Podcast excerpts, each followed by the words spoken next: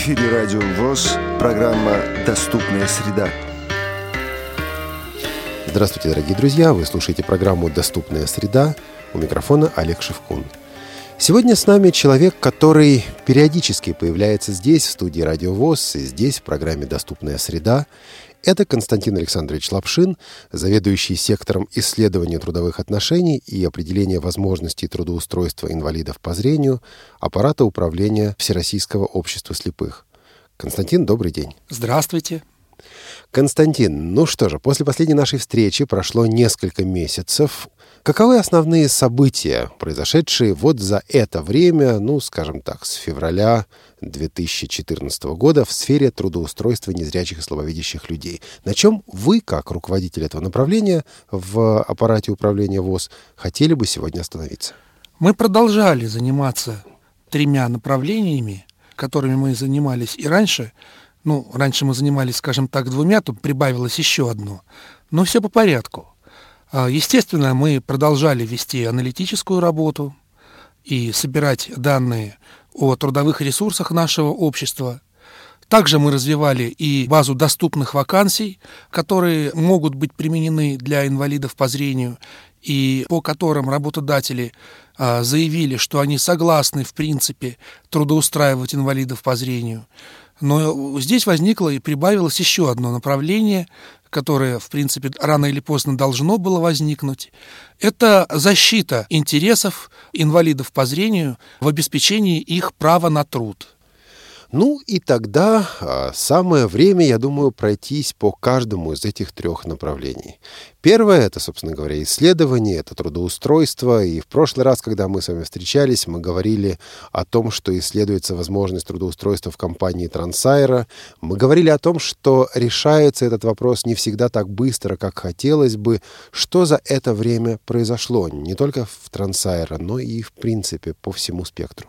К сожалению, у нас Трансайра в принципе, дела пошли не так хорошо, как могли бы пойти, потому что э, возник ряд вопросов.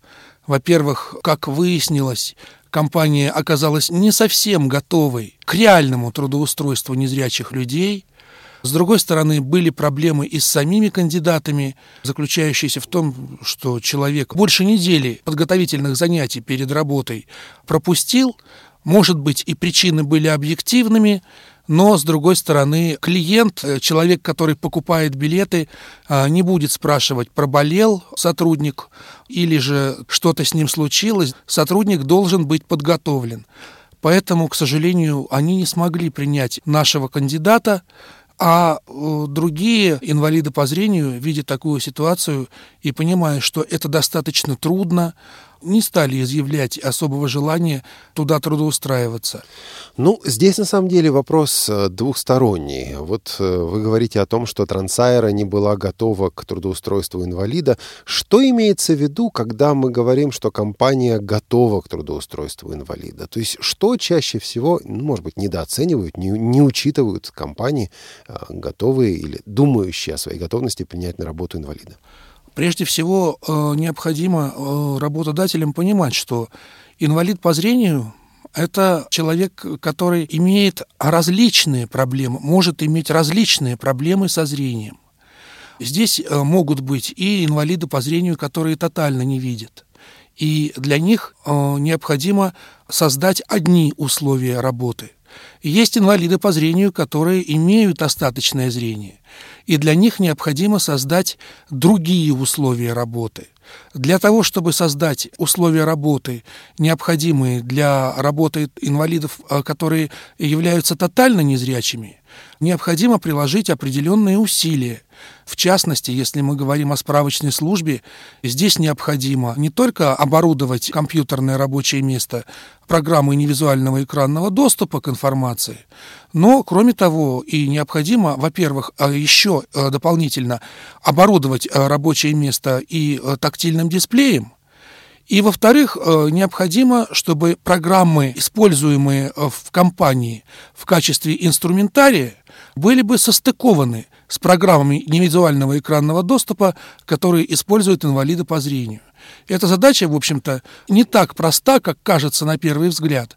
И многие, сначала пообещав, что ее выполнят, потом постепенно, скажем так, отступают от этой проблемы. Даже несмотря на то, что правительство Москвы обеспечивает э, эти компании солидными денежными суммами на создание таких рабочих мест. Но здесь достаточно сложно на самом деле, да, потому конечно. что действительно там есть своя инфраструктура. Э, существует ли достаточная мотивация для того, чтобы компания, серьезная компания, в чем-то пересмотрела свою уже сложившуюся структуру вот ради трудоустройства незрячих слабовидящих людей? Вот мы не заметили четкой мотивации по трудоустройству тотально незрячих э, людей, да, тотально незрячих сотрудников. Если же говорить о слабовидящих сотрудников, такая мотивация в некотором смысле прослеживалась. Они и сейчас говорят, что э, мы готовы принимать слабовидящих сотрудников, которые могут работать, например, с программами экранного увеличения. Угу. Вот, но э, здесь уже, э, скажем так, мы начинаем переходить к другой стороне медали. Да? Вот.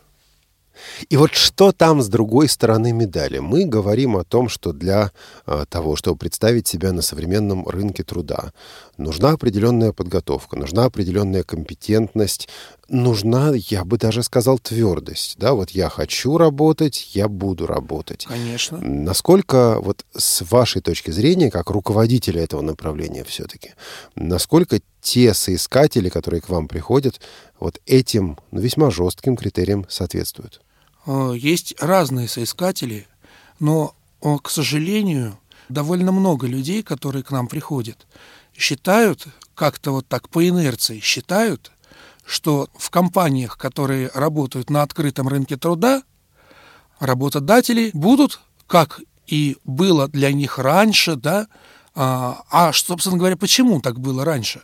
Потому что они заканчивали, как правило, специальную школу, интернат, для инвалидов по зрению, учились так или иначе в специальных условиях, работали так или иначе, ну, очень многие, например, работали на, в печально знаменитом колл-центре на огородном проезде, тоже, скажем так, в очень таких специальных условиях, и поэтому они по инерции рассчитывают на то, что будет скидка. И вот это их, конечно, главная ошибка. Скидки не будет они, вот э, работодатели, с которыми мы разговаривали, имеют в виду и всегда говорят, что если мы с вами работаем на равных, то тогда соответствуйте тем критериям, которые мы предъявляем ко всем.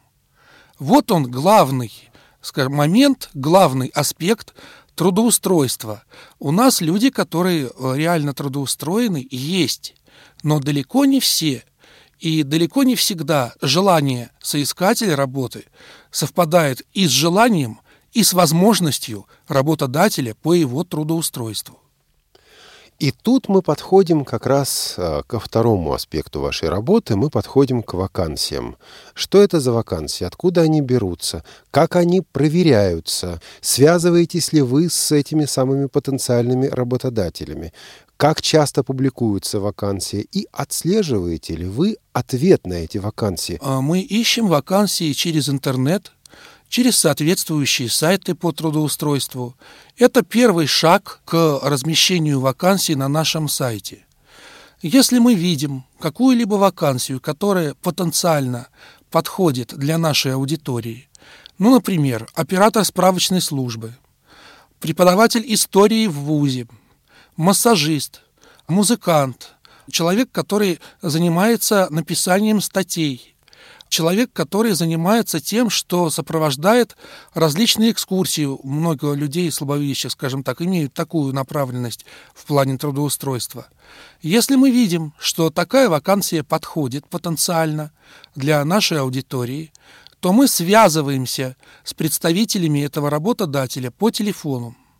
И наша цель получить тот или иной ответ насчет того, а, есть ли у этого работодателя соответствующего, скажем, желание, да, готов ли он, в принципе, готов ли он трудоустраивать, хотя бы даже на общих условиях, трудоустраивать инвалида по зрению. В том случае, если работодатель говорит, что он готов трудоустраивать инвалида по зрению, только в этом случае мы размещаем эту вакансию на нашем сайте. Причем мы размещаем ее как? Мы на нашем сайте не указываем и ни конкретную компанию, ни ее координаты. Мы эти данные отображаем в своей базе данных. Но нам необходимо, чтобы все-таки вот те люди, которые трудоустраиваются, которые хотели бы трудоустроиться, прежде всего нам необходимо сначала с ними поговорить самими, с тем, чтобы понять, что это за люди, потому что бывают и скажем, запросы человека существенно превышают его возможности. Бывает большой разброс э, интересов между соискателем работы и работодателем. Мы стараемся, чтобы все-таки по возможности к работодателю попадали люди хотя бы в какой-то степени мотивированные на попадание именно на ту работу, которая предусмотрена по соответствующей вакансии. Сейчас мы такие вакансии публикуем практически каждый день. Но и сразу масса вопросов здесь появляется. Первый очень простой вопрос. Э, вакансии только московские или нет? И какой процент московских и не московских? Вакансии по всей стране. То есть вы связываетесь с работодателями по всей стране? Мы связываемся с работодателями по всей стране. Второй вопрос, как к вам относятся работодатели? Вот вы звоните или пишете и говорите, что вот мы, а, Всероссийское общество слепых, мы хотели бы узнать о возможности трудоустройства незрячих слабовидящих людей. Вам приходится объяснять, приходится отвечать на какие-то вопросы? Если да, то вот о чем вас чаще всего спрашивают? Достаточно смешной, да, с точки зрения нашей аудитории вопрос задают работодатели. Как же незрячий человек, он же не видит. Как же он может работать с компьютером? Еще одна интересная статистика. Вот за прошлый год мы обработали больше 500 работодателей. Э, мы задавали им соответствующий вопрос. Опять же, работодатели эти размещают вакансии на интересующие нас объявления, ну, о которых я говорил раньше. Угу. Мы спрашиваем работодателей, готовы ли они трудоустроить инвалидов по зрению. При этом вот эти вот кандидаты будут квалифицированными специалистами в данной предметной области, ну и так далее. Так вот, из 500 опрошенных работодателей только 51 за прошлый год нам заявил о своей готовности к трудоустройству инвалидов по зрению. Сейчас мы спрашиваем, вот за прошедшие полгода мы тоже опросили где-то порядка 600 работодателей. И из них э, о своей готовности трудоустроить, принципиальной готовности трудоустроить инвалидов по зрению заявило уже порядка 200 работодателей. То есть, в принципе, вот такой вот процесс, когда э, работодатели знают, что есть соответствующая аудитория, которая готова работать, да, и которая готова трудоустроиться, и знают об этом все больше и больше, этот процесс постепенно набирает обороты, и, видимо, уже информация постепенно доходит и растет степень понимания работодателей к нашей проблеме, к проблеме нашего трудоустройства. Если это не секретная, не конфиденциальная информация, а что происходит дальше? Каков выхлоп вообще у всей этой инициативы? Действительно люди звонят и трудоустраиваются, или есть какие-то моменты, на которых процедура застопливается? Люди звонят. Прежде всего, э, если человек позвонил и сообщил о том, что он хотел бы трудоустроиться по данной вакансии, мы проводим с ним предварительное собеседование. Если это человек из Москвы, мы проводим с ним это собеседование устно. Если человек из другого города, по телефону или по скайпу. Собеседование на тот предмет, реально готов ли этот человек к соответствующему трудоустройству. Например, если в вакансии говорится, что человек должен знать Word и Excel, и человек нам говорит, заявляет, что он знает Word и Excel – то мы, соответственно, задаем ему цикл вопросов по данным программным продуктам, для того, чтобы убедиться, знает он действительно Word и Excel, или просто это, ну, скажем так, слова, да, предварительная оценка своих возможностей. Если он не знает этих программных продуктов, мы, соответственно, ему говорим, вы, к сожалению, не знаете соответствующих программных продуктов, и, ну, вы же сами понимаете, что возникнут большие проблемы. Поэтому сначала повысьте свой уровень подготовки – если же он знает, то мы этого человека, записав его контактные координаты, связываем с работодателем, даем ему координаты работодателя, и дальше человек связывается с работодателем и уже ведет э, свое собеседование о трудоустройстве. Конечно, окончательное решение по трудоустройству принимает сам работодатель. Естественно, мы контролируем, трудоустроился ли этот человек или нет. Очень часто бывает так, что человек, заявив о своих возможностях на трудоустройство в той или иной работе, э, работодатель отказывает этому человеку в этом трудоустройстве.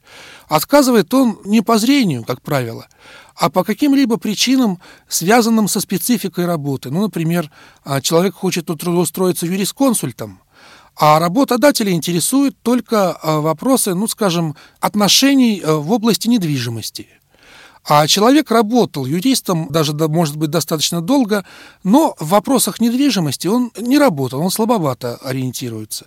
И в этом случае работодатель ему отказывает. Такие ситуации возникают. Но вообще э, такие ситуации, я могу сказать, они возникают везде. И не только среди незрячих. Ведь э, есть статистика, даже среди э, людей, не имеющих инвалидности – Человек, который пытается трудоустроиться по подходящей для него работе, он находит эту работу в среднем с 17-й попытки. Поэтому я всегда говорю людям, которые по тем или иным причинам не смогли трудоустроиться на вакансию, я говорю, не отчаивайтесь.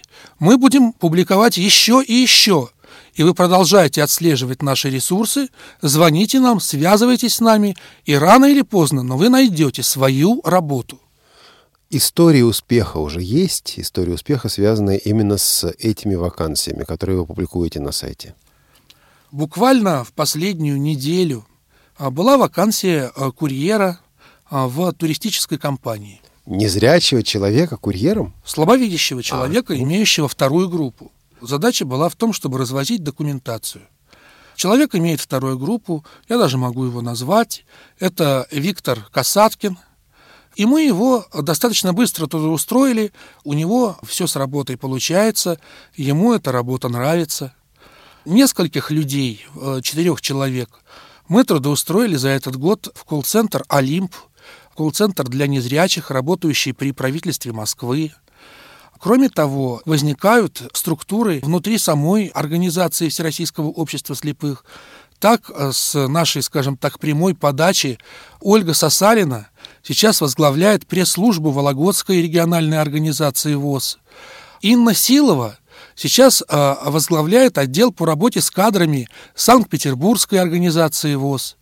Ну и самый свежий пример а, мы можем говорить только здесь о косвенном нашем участии, потому что мы здесь работали совместно с организацией «Перспектива».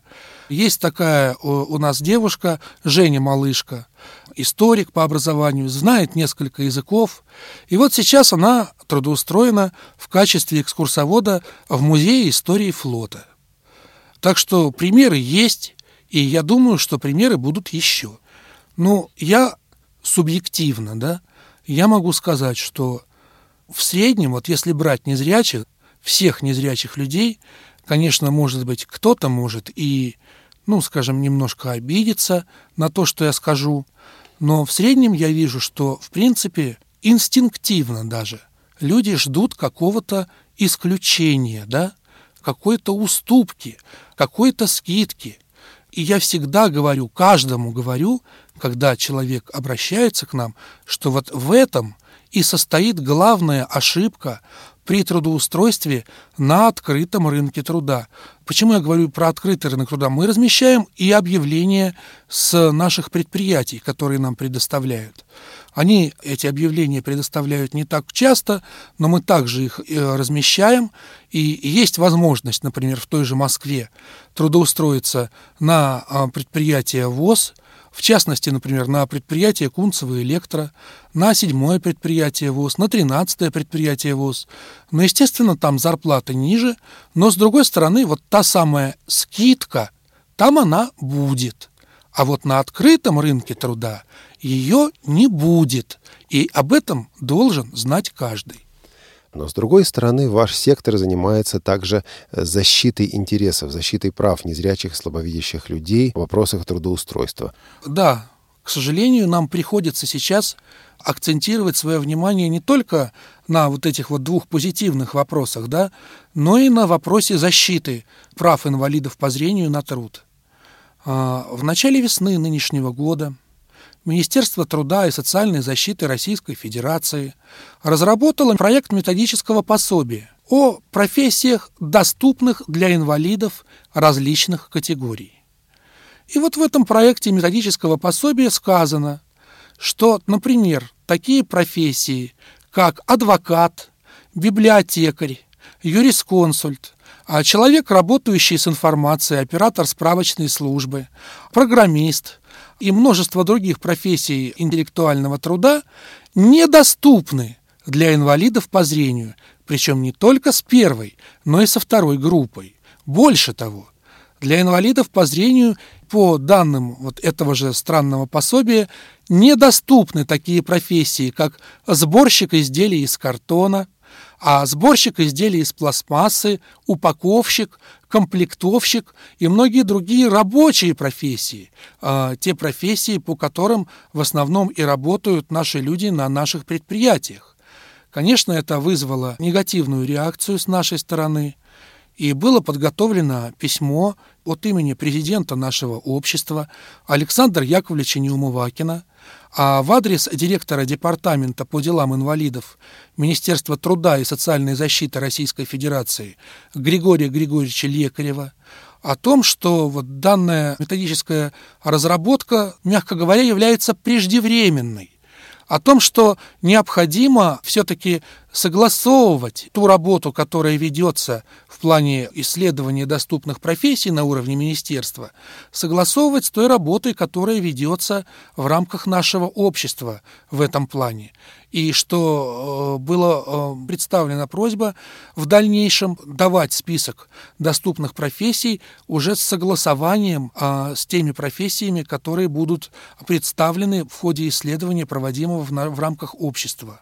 Собственно, и для а, этого мы и создаем банк данных «Трудовые ресурсы ВОЗ», в котором мы пофамильно по каждой организации фиксируем, кто на какой работе работает, то есть всех работающих инвалидов по зрению, и всех инвалидов по зрению, которые бы хотели трудоустроиться из числа членов ВОЗ, для того, чтобы общество все-таки знало в целом, какой потенциал в плане трудовых ресурсов оно имеет. А что касается Ольги Колесовой, да, тоже была интересная ситуация – как известно, она и еще ее а, коллега, тоже незрячий, а, работают а, в поликлинике в системе МВД. Так вот, в начале весны, весной этого года, там прошла определенная очередная проверка, и им было заявлено, что, оказывается, незрячим людям не рекомендовано, не разрешено работать с биологическим материалом. Это что такое? Вот э, под биологическим материалом они, ну, видимо, отличаются большим умом и сообразительностью. Вот, вот они имеют в виду человеческое тело.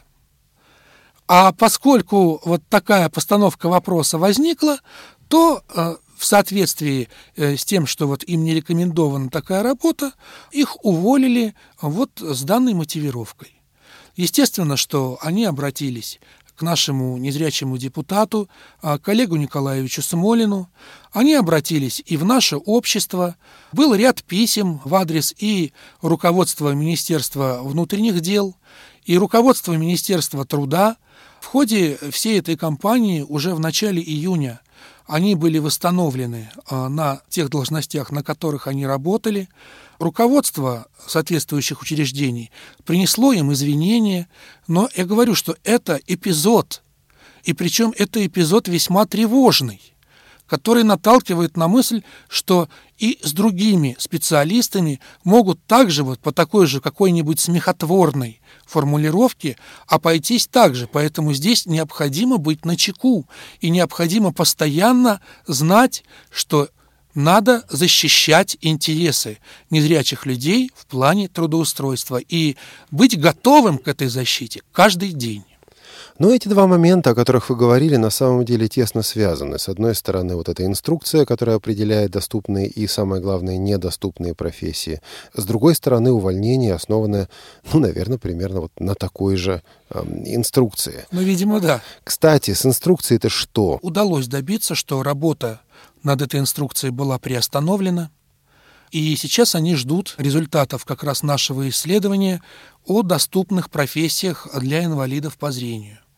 Мы сейчас закончили практически сбор информации со всех 74 региональных организаций нашего общества об инвалидах по зрению, работающих либо нуждающихся в трудоустройстве. Но здесь тоже я э, могу сказать, что не везде мы находим понимание на уровне местных организаций общества. Так, например, нам по не очень понятной причине до сих пор отказывается присылать информацию о работающих и нуждающихся в трудоустройстве инвалидах по зрению наша местная организация, местная организация работников интеллектуального труда. Ну, тут я, на самом деле, Константин, скажу э, вот то, что мне довелось слышать по этому вопросу. Э, позиция местных организаций, она сводится, насколько я понимаю, к двум пунктам. Во-первых, и так много бумажек, вы добавляете еще некоторое количество, которое нужно заполнять, а просто нет ресурсов, нет времени, секретарям действительно мало платят, у них много работы, это раз. А во-вторых, организации не всегда имеют ту информацию, они не всегда и сами владеют той информацией, которую вы запрашиваете. То есть для того, чтобы заполнить эту бумажку, заполнить эту анкету, им надо еще собирать информацию, а на это ресурсов не хватает. Что ответите? Я могу так сказать, что ведь мы же все работаем здесь, э, в обществе, и работаем для того, чтобы защищать интересы наших людей, особенно э, зная такие ситуации, которые вот возникали, например, с проблемами трудоустройства а, незрячих э, вот этой весной, да? Мы все работаем в этом направлении. Это одно, один аспект моего ответа, да? Да, я понимаю, здесь работа большая, а, но необходимо все-таки приложить некоторые усилия для того, чтобы защищать а, интересы незрячих людей в полной мере. Ну почему вот, например, якутская региональная организация, там условия гораздо тяжелее, чем в Москве. Но люди по отдаленным улусам собирали эту информацию и в дождь, и в снег, и в холод – вот почему якутская региональная организация собрала эту информацию и представила нам, а местная организация РИД, которая находится в Москве, и, скажем, у которой, ну, скажем так, несколько больше возможностей, да, вот почему-то она эту информацию нам присылать не хочет. Вот это вот интересный вопрос. Это еще один аспект. И другой аспект. Ведь эту информацию – вот эти вот бумажки в электронном виде, в виде экселевских форм, ведь по сути каждая организация делает один раз. И это надо понимать, ведь от года к году количество работающих и нуждающихся в трудоустройстве меняется не столь значительно, насколько они сейчас вот э, делают первоначальный ввод этой информации. Корректировка потребует небольшое количество времени – этой информации в следующий год, через два года и так далее. Поэтому эту работу необходимо проделать однократно для того, чтобы польза была для всех. Ну и в заключение, Константин Александрович, вот э, человек хочет трудоустроиться. Куда ему обращаться? Для того, чтобы получить возможность к трудоустройству, необходимо связаться с нами. Какие наши контактные координаты? Ну, прежде всего, наши телефоны – 495, 698, 27, 34 и 495, 698, 31, 75. Адрес нашей электронной почты.